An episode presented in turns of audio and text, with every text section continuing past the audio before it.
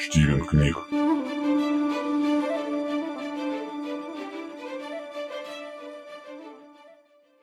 Ирина Фомченкова. Одна ночь в Сан-Ремо. Главная улица портового города Сан-Ремо давно затихла после оживленного дня. Туман растушевал желтый свет фонарей, приглушая его, и укрыл пристань густой завесой. Гомон торговцев, матросов, рабочих и просто гуляк переместился с торговой площади и сконцентрировался в питейных.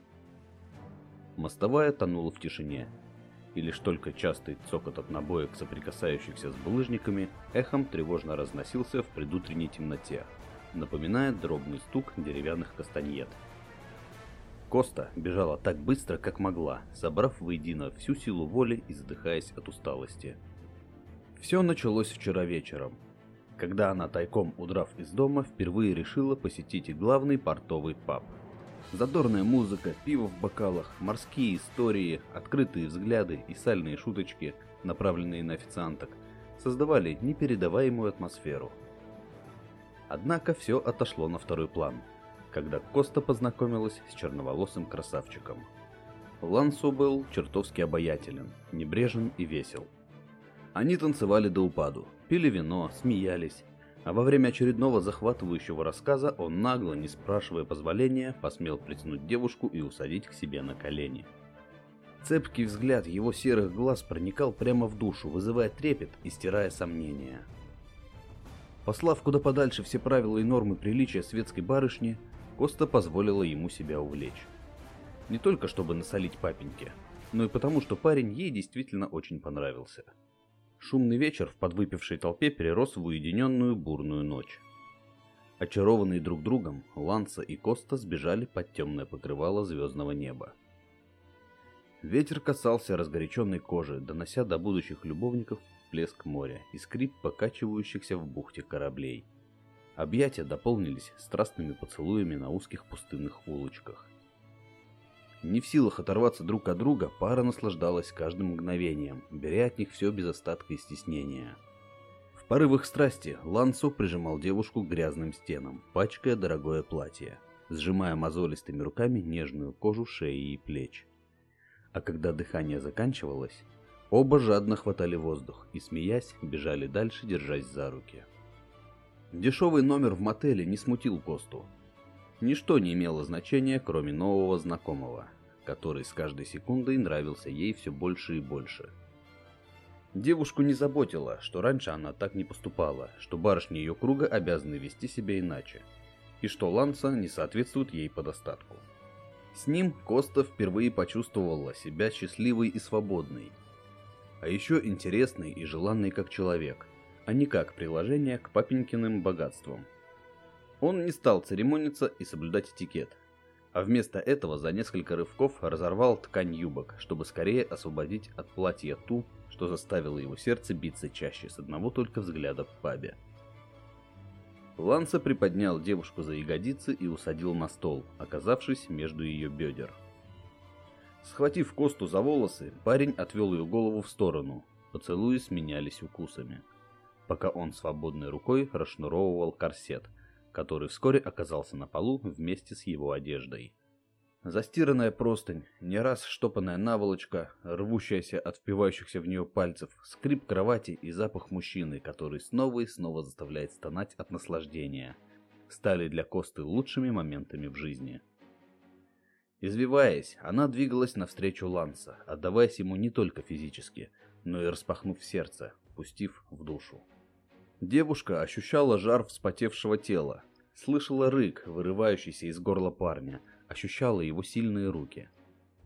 Резкий короткий вдох и яркая вспышка подняла обоих наверх блаженства. Она электрическим импульсом пробежала волной по телу, вынуждая аристократку зажмуриться и закричать, содрогаясь в объятиях любимого. Рассвет за окном уже пробудил город и смахнул с работяг дремоту, когда любовники, довольные и уставшие, улеглись под одеяло.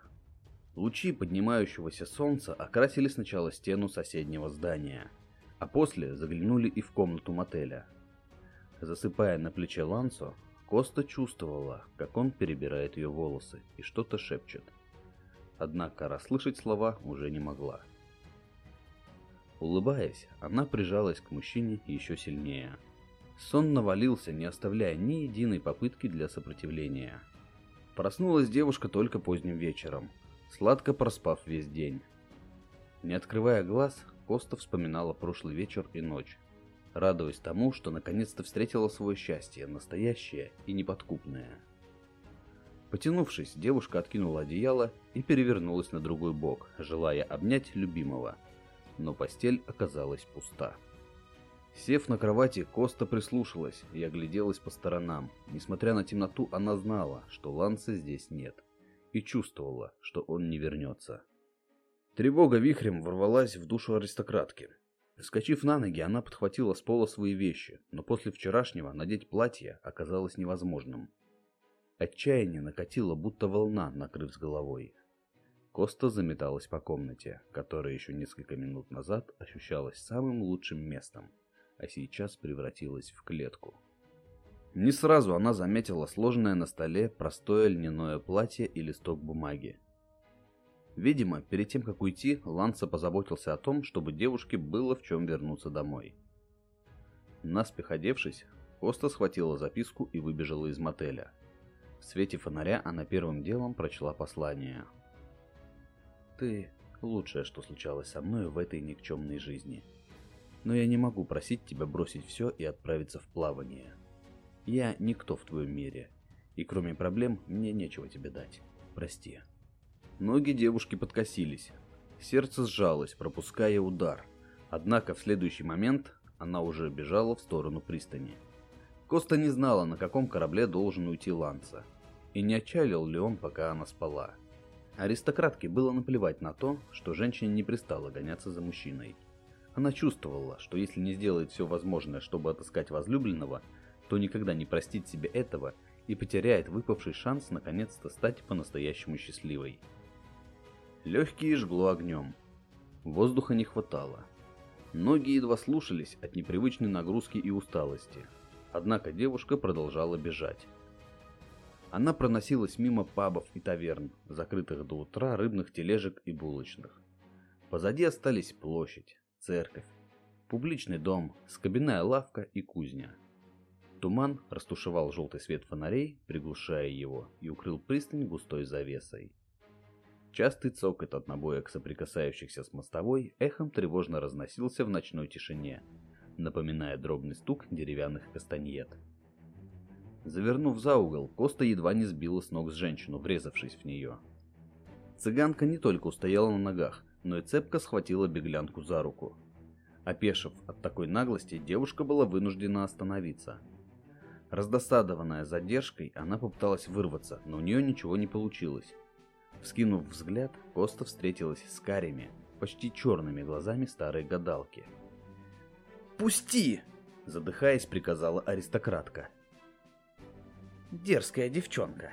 Спасаешься от отца и предназначенной тебе жизни но при этом бежишь не от себя, а к себе. Задавай вопрос, на все отвечу, помогу, проведу. Да только про плату не забудь. Коста не стала сомневаться, а ухватилась за подаренную возможность. Она вложила в руку гадалки зажатую в кулаке записку и с мольбой произнесла. «На каком он корабле? Я успею его найти». Цыганка еще некоторое время всматривалась в глаза просящей, после чего закрыла свои и сосредоточилась на листке. Вторую руку женщина положила на грудь девушки, туда, где, переживая и волнуясь, билось ее сердце. Время тянулось мучительно медленно, но Коста ждала, не осмеливаясь торопить гадалку.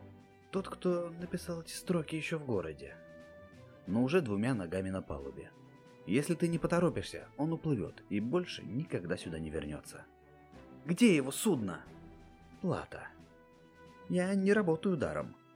Коста лихорадочно думала, чем может расплатиться с цыганкой. Деньги девушка потратила вчера. Все украшения она оставила в доме отца еще до того, как пойти в паб. У нее не было ничего, что могло бы стать достойной платой за информацию. От отчаяния аристократка топнула ногой. Раздался звонкий скрежет на бойке камень. Косту осенило. Она быстро наклонилась, сняла дорогие туфли, единственную вещь, оставшуюся у нее от прошлой жизни, и протянула их женщине. У меня больше нет ничего. Возьми, ты сможешь выгодно их продать. Гадалка явно никогда не упускала своего и желала получить как можно больше с каждого из своих клиентов. Бросив взгляд на обувь, она довольно хмыкнула и приняла плату. Пятый корабль справа от главного причала. Поторопись. Цыганка хотела вернуть записку, однако листок упал на дорогу. Девушка, не теряя больше ни мгновения, быстро удалялась в указанном направлении. Подаренная возможность вселяла уверенность и придавала сил. Открывшееся второе дыхание и адреналин смыли боль от впивающихся в босые стопы камней и нехватку воздуха в легких.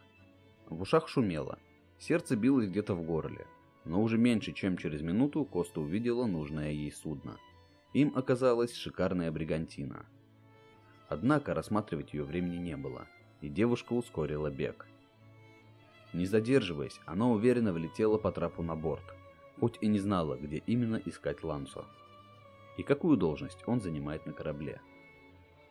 Быстро сообразив, что как только ее заметят, то сразу же поймают и высадят на берег без всяких выяснений. Аристократка не стала останавливаться и задавать вопросы. Вместо этого она бегом преодолела палубу, оттолкнув попавшегося на пути матроса и выскочила к носу корабля. Все время кричала во весь голос «Лансо! Лансо!» Коста понимала, что уже привлекла слишком много внимания – не увидев любимого, она развернулась обратно, чтобы добежать до кормы, но остановилась на месте как вкопанная. В нескольких шагах перед ней стоял черноволосый парень, покоривший ее сердце. Однако не радость, а удивление и гнев плясали в его глазах. На лице, которое вчера казалось добрым и милым, сегодня отчетливо отражались лишь непреклонность и жесткость. Сократив расстояние, Лансо схватил девушку за плечо и бесцеремонно потащил к носу корабля, подальше от остальных членов команды. «Что ты тут делаешь?» Зло прошипел он, не отводя пристального взгляда от девчонки. «Пусти, мне больно!» Коста вырвала руку и потерла плечо. «Я искала тебя. Мне не нужна прежняя жизнь, я хочу быть с тобой, я люблю тебя!» На последних словах она хотела обнять парня, но он отстранился. Что-то промелькнуло на его лице, но тут же исчезло. Ланса оскалился и грозно прохрипел в ответ. «А с чего ты решила, что нужна мне?» Подкатившую обиду, боль и недоумение смыло волной ответной злости. Вместо объяснений и оправданий Коста сжала кулаки и со всей силы врезала парню в челюсть. Первый удар достиг цели. Левую же руку Ланса перехватил и, заломив за спину, тем самым сфиксировал озверевшую девчонку. Он смотрел на нее внимательно. В его серых глазах бушевало штормовое небо. Притянув Косту к себе так близко, что лишь вдох отделял их губы от поцелуя, парень угрожающе спросил. «Ты уверена, что хочешь променять старую сытую жизнь в достатке на скитание по морям со мной?» «Да». Коста ответила уверенно, но с придыханием, вырвавшимся отнюдь не от боли в руке. «Ты не знаешь меня, а обратной дороги не будет. Даю последний шанс. В голосе появилась сталь. Я не уйду. Ты сделала свой выбор. Ланса поцеловал Косту, отпустил ее руку и отодвинул девушку себе за спину, показывая тем самым, что она под его защитой. После этого он повернулся к команде. Все ждали, не смея прерывать капитана и вмешиваться в его дела – Какого дьявола мы еще не отплыли? Слепые немощные старухи и то лучше бы справились с этой работой. Вопросов и возражений не последовало. Солнце еще не показалось из-за горизонта, однако небо уже начало светлеть, гася звезды и меняя ночные краски на предрассветные. Корабль тронулся, покидая пристань Санрема. Попутный ветер наполнял белые паруса, добавляя ходу. Когда берег остался позади, исчезнув из вида, на крот-мачту подняли флаг. В ярких утренних лучах Коста увидела развивающееся черное полотно с перекрещенными по диагонали белыми полосами. Ее глаза расширились от удивления, и девушка обернулась посмотреть на Ланса. Капитан пиратского судна широко улыбался. «Добро пожаловать на борт, любимая».